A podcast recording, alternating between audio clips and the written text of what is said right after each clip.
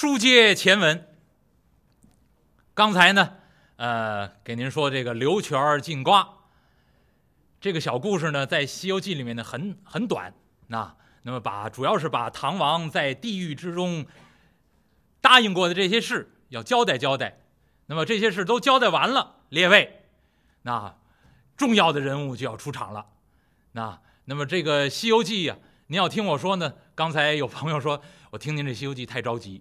那这个这个说了三个礼拜了，这《西游记》里面的这主要的人物还没出场呢。我说别着急，这得有过日子的心。那这个要按我的话说呢，就是这得有向唐僧取经的那个那个心。那慢慢的，别着急。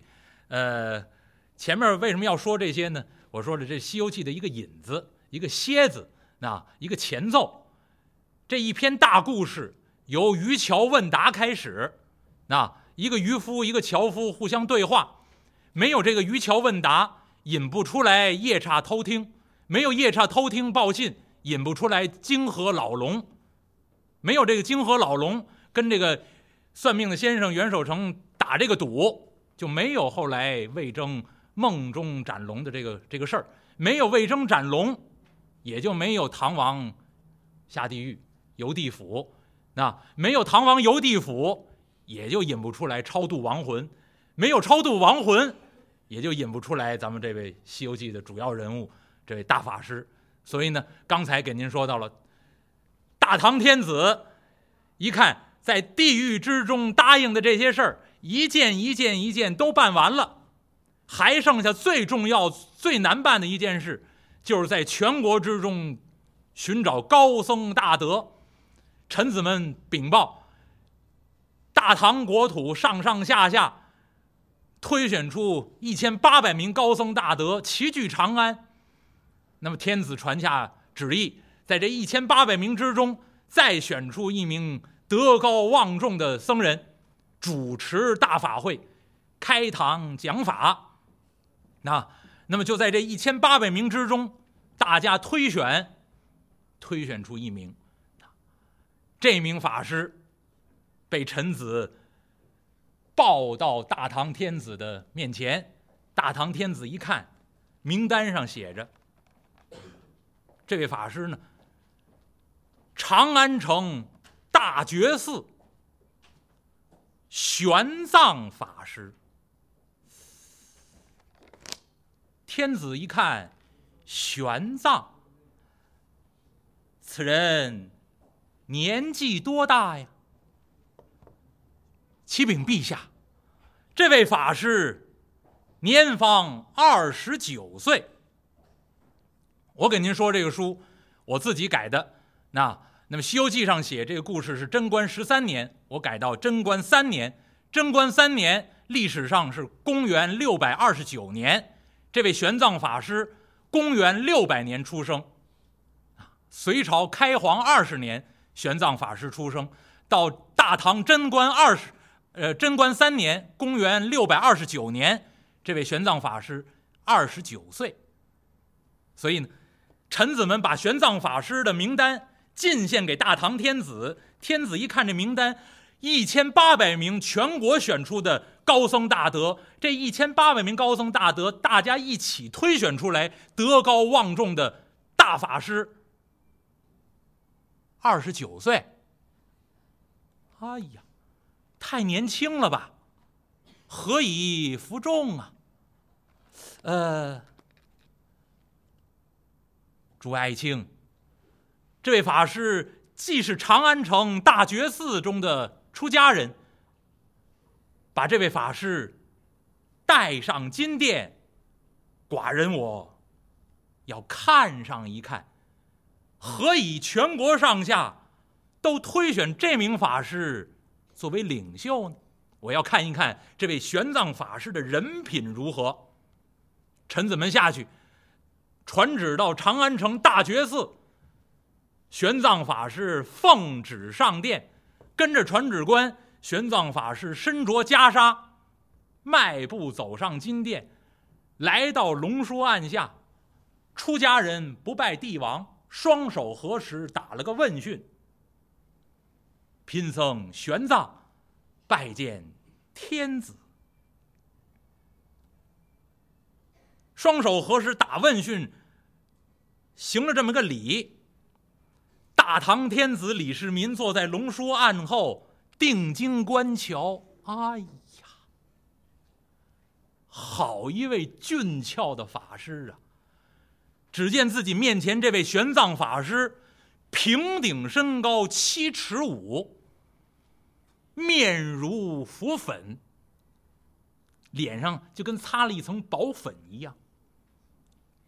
其实什么化妆品都不用，而且白中透红，红中透润，润中透嫩，就这么漂亮，而且这个皮肤极好，什么化妆品，什么呃粉底什么什么，一概不用。你说古人男人也有上粉的，啊，魏晋南北朝的时候有名士，这个美男子，特别注重自己的化妆。据说他们就在脸上浮粉，啊，要描眉，就跟现在日系花美男那道理差不多。啊，据说这个日本的美男子有好些都是那眉毛都是要修成这样，啊，然后也有各种各样男士用的粉底啊，什么各种化妆品，这个我我我我不太清楚了啊。这个据说是，那我想呢，魏晋南北朝中国古代男人大概也有化妆的，啊，魏晋南北朝时候有个美男子，这脸上啊皮肤特别的好。人家一看呢，就跟那个擦了粉一样。当时这位君主呢，也挺没溜的。这位君王呢，一看，我手下这位美男子的官员呀，这皮肤怎么这么好呢？白中透红，红中透润，跟擦了那个胭脂粉一样，是不是擦了粉？这个君主也不能下去抠去，拿那个纸蹭一蹭，看看你到底擦粉没有。这个君王呢，想了个主意，干嘛呢？请这个大臣呢吃汤饼。什么叫汤饼呢？热汤面。那这个皇帝传旨，就在宫中请文武官员赴宴。今天皇帝的主菜就是热汤面、汤饼。这您想，热汤面这一吃，顺着脸往下流汗。这这皇帝坐在上头呢，不吃就为看着。哎，一看呢，自己手下这位美男子的官员啊，吃这热汤面，吃的满脸流汗。然后从这个袖子里面拿出绢帕，一边吃着一边流汗，一边拿这绢帕擦。这皇帝一看要露馅了啊，要露馅了，这一擦粉就掉了。哪知道拿着绢帕一擦这汗，记载里面写四个字儿：色转皎然。这个肤色呀越发的漂亮。哎，这吃点热东西还红扑扑，白中透红，红中透嫩了。所以呢，您看过去这美男子，这个中国的美男子大概都讲究要要白，那那大唐天子一看，这位玄奘法师迈步走到自己面前，面白如玉，如同浮粉一样，而且这个脸上就跟羊脂美玉整块的羊脂美玉精雕细刻了这么一位法师，鼻直口正。眉分八彩，目若朗星，大耳垂轮，身穿袈裟，而且走上金殿就这几步走，颇有威仪，举止端庄，而且呢飘飘一拜，这么一说话，声音还好听。贫僧玄奘拜见天子，所以给大唐天子留下。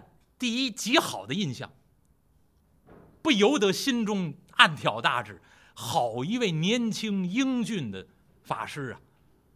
所以您看，大唐天子是男人，这一眼看上去都被玄奘法师所折服。那您想要登城上路之后，那这一路之上有多少花痴啊？啊，那这位玄奘法师的确人品出众，相貌极美。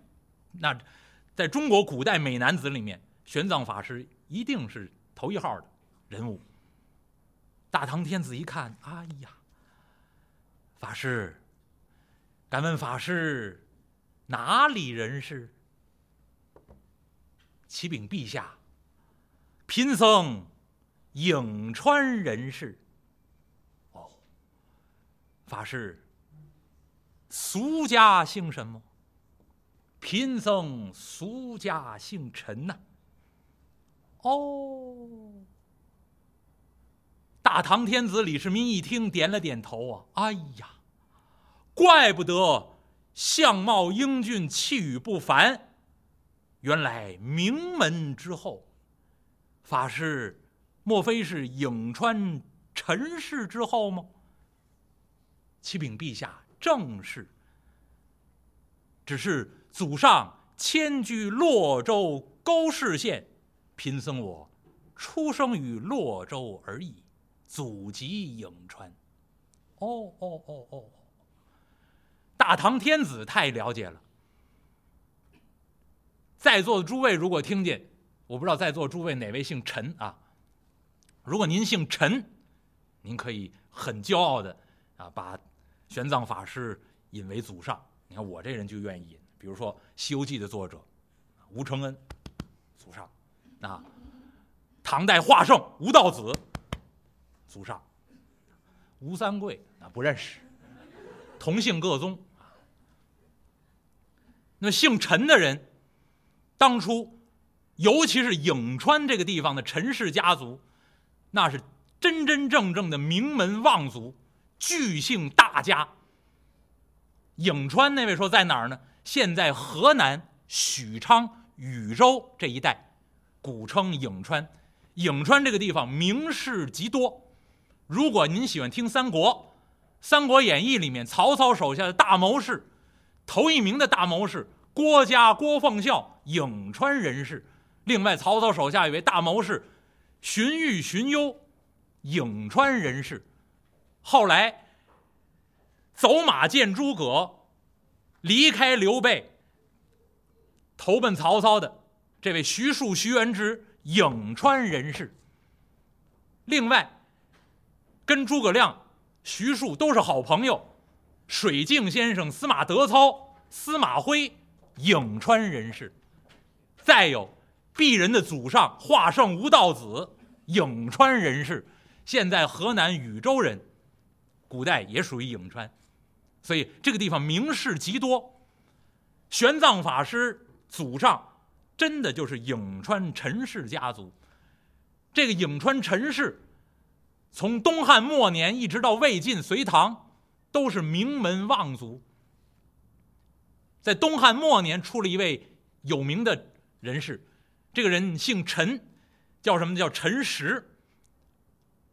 宝盖头底下一个是非的“是”，这个字呢念“实”，也有呢念“智”。那如果念“智”的话，它是通假字。那么东汉末年，这位颍川陈实就是玄奘法师的祖上，在东汉末年曾经做过长秋长。那么这个呃，这这个是口误了。东汉末年，他做过什么？太丘长。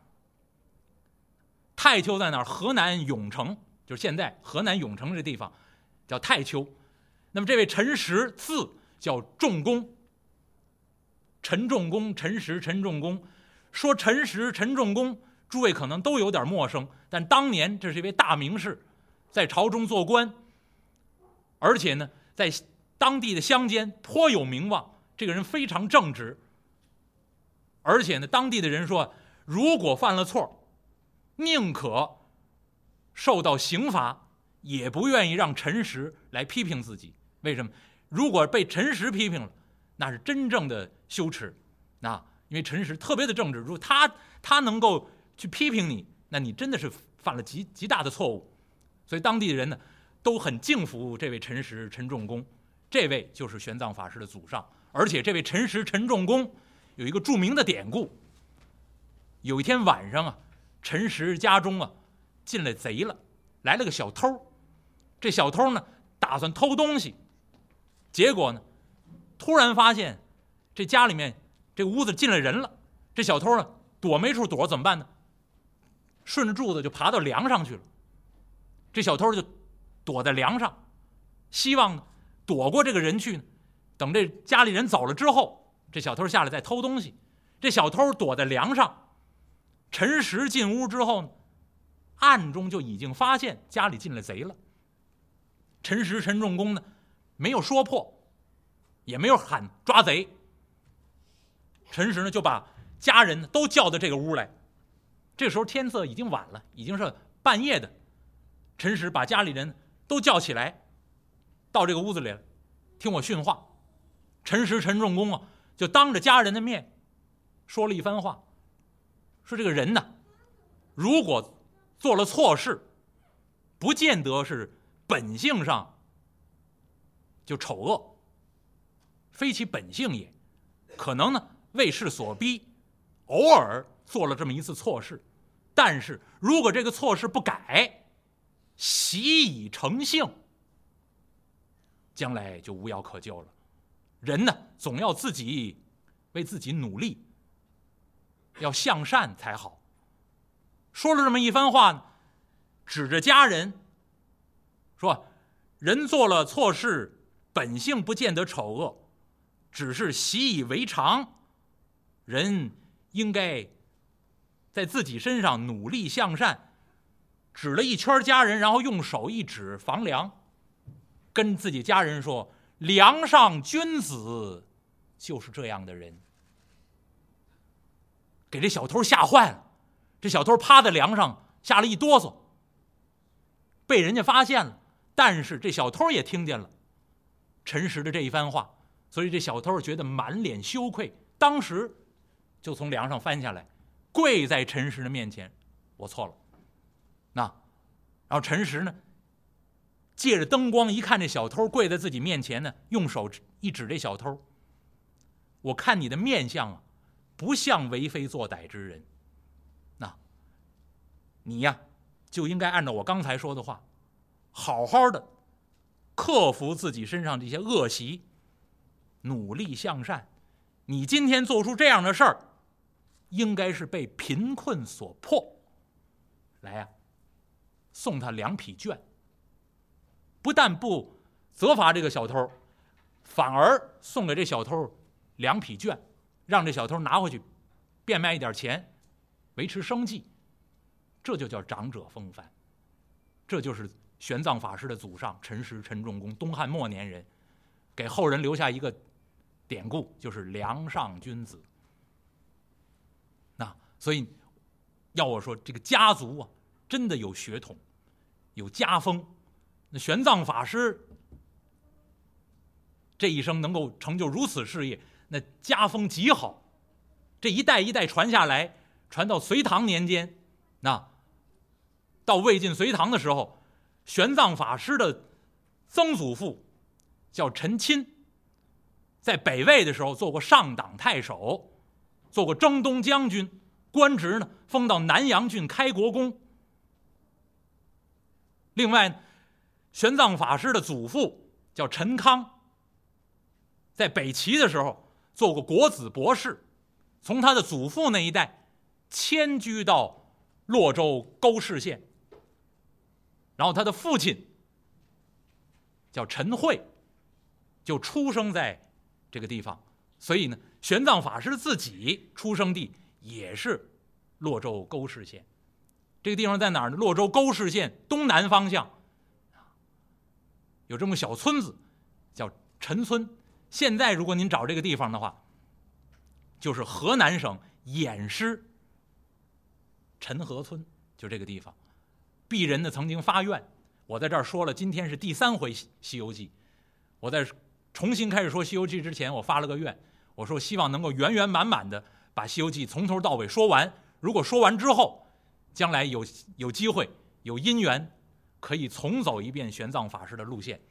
如果这部《西游记》三五年，呃，五到七年，啊，七到十年，啊，十十到十七年，呃反正最后能说完，因缘具足，我能重走玄奘法师的这条路的话，第一个地点我就要先奔河南偃师，那去找去看一看玄奘法师出生的这个地方。现在据说那儿修了个唐僧庙，还有唐僧庙小学，不知道是不是真的啊？那我还没有去过。哪位要是河南人，或者真的就是偃师当地人，您可以替我先去查看查看。那将来我一定要去一趟。那这是玄奘法师出生地。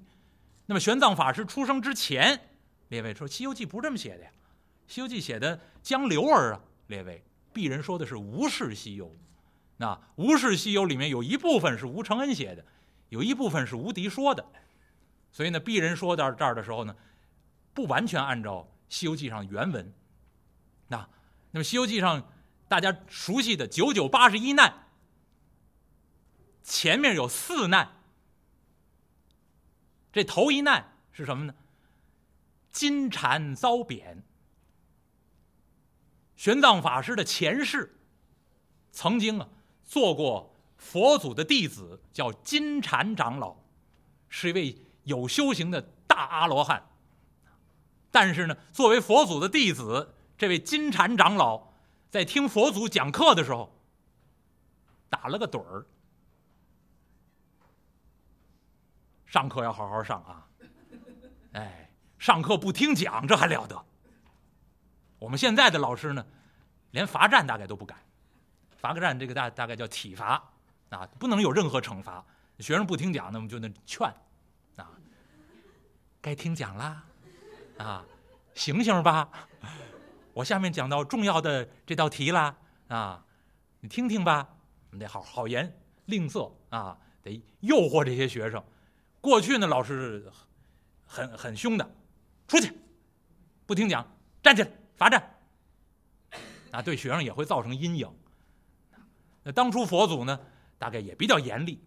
这位金蝉长老呢，在佛祖驾下呀，佛祖讲课呢，大概也跟我似的，他没有什么动作。那佛祖坐在莲花台上，大概一百分钟、二百分钟全这样。那那佛祖讲着讲课呢，这个弟子们也有犯困的时候。我鄙人说书呢，还有个抑扬顿挫，有高低上下。可偶尔还做点表情啊，大概还还还算生动一点那那么有些说书人呢，往里头加相声的包袱，鄙人不大喜欢啊。这个说书就是说书啊，不见得为了求各种笑料。那这里面有很多的其他的营养可以听。那您要光听笑料，您可以去听相声。那么佛祖当初上课的时候，大概也比较沉闷，说各种各样的道理啊，打各种各样的比方。这位金蝉长老坐在底下呢。打盹儿睡着了，佛祖一看呢，要惩罚一下，啊，罚站是不行了，罚站对于大阿罗汉来说不算惩罚，怎么办呢？来呀，把这个金蝉长老贬下去，让他再受轮回之苦。你已经修行成大罗汉了，啊，已经出了六道轮回了，但是呢，上课不听讲，惩罚一下，重回六道。再受轮回之苦，再去投生，所以从金蝉长老这儿转世投胎，当然了，因为有前面的修行在那里，所以呢，六道之中不会投生到下三道中去，那就是地狱、恶鬼、畜生，这个不会做，不会去了，那么就投生到人道。所以呢，玄奘法师出生之前，已经转了九世，到玄奘法师这儿是第十世。你要听《西游记》后面很多妖怪都说，这位唐僧是十世修行的金身长老，就是从这儿来的。所以玄奘法师出生已经是第十世，代代都是人身，啊，这可不容易。列位，六道轮回啊，如果做一点点恶事，就不可能保证您每一次轮回都投生到人道，很可能投生到畜生道，很可能投生到恶鬼道，那甚至投生到阿修罗道。那整天征战，那么这位玄奘法师的前世，因为有金蝉长老的修行在那里，做了很多很多的善事，所以是转了九世，世世代代都都得人身。那么在这九世之中，曾经经历过父母啊遭遇贼人，母亲怀孕就被贼人霸占，父亲被贼人害死。然后母亲刚刚把孩子降生下来，这个贼人呢就要把这个刚降生的小孩杀死。这个母亲呢劝了半天，让这把这贼人骗过去，等这孩子将将满月的时候，把这小孩放到木盆之中，放到江水之上，写了份血书，把这孩子就放到江里面。所以曾经有一世做过江流儿。那后来。寻找自己的母亲，替自己的父母报仇。大快人心，这都是玄奘法师前世所做之事。那么前世所经历的一共是四难，第一难叫金蝉遭贬，第二难叫出胎击杀，就是一出生险些被人杀害，第三难叫满月抛江，刚刚满月就被母亲扔到江水之中，随水而去，叫江流儿，叫满月抛江，这是第三难。啊，第四难叫寻亲报冤。所以，玄奘法师没有登上西天取经之路之前，先经历这四难，鄙人把他都放在玄奘法师的前世。那到这一世第十世了，这位金蝉长老第十世转世投胎，就转投到颍川陈氏家族，而这陈氏的一支，已经搬迁到洛州沟市县东南这个陈家村来居住。祖上代代做官，到了玄奘法师的父亲这一代，叫陈慧。这位呢，在隋代曾经做过江陵县令，曾经做过陈留县令。可是玄奘法师的父亲陈慧，性情恬淡，无意功名，对于升官、升职、发财这些事情都没有兴趣。活得很淡薄，而且呢，记载上写玄奘法师的父亲长得漂亮，啊，英杰有雅操，早通经术，很年轻，儒家的经典他都通，因为人家家世渊源呢，书香门第，名门望族之后，所以陈慧很年轻的时候博通经史，有很高雅的情操。